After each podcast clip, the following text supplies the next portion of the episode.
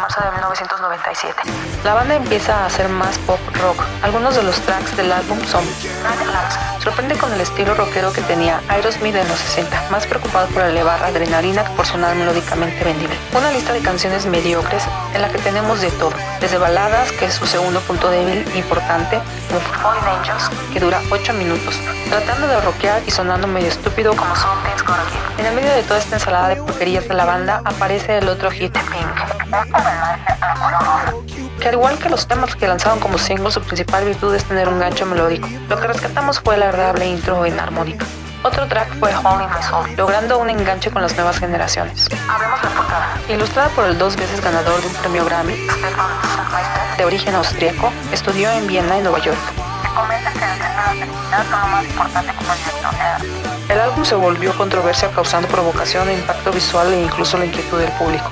En su momento, una portada prohibida ya que incluyó una imagen hindú y a la que se le sustituyó la cabeza por un gato. Los grupos hinduistas se sintieron insultados y pidieron a la discográfica y al grupo que cambiaran la portada del disco. Contiene mil detalles por todas partes con un barroquismo original. Cada página del libreto está diseñada como una historia independiente, un cómic hasta un periódico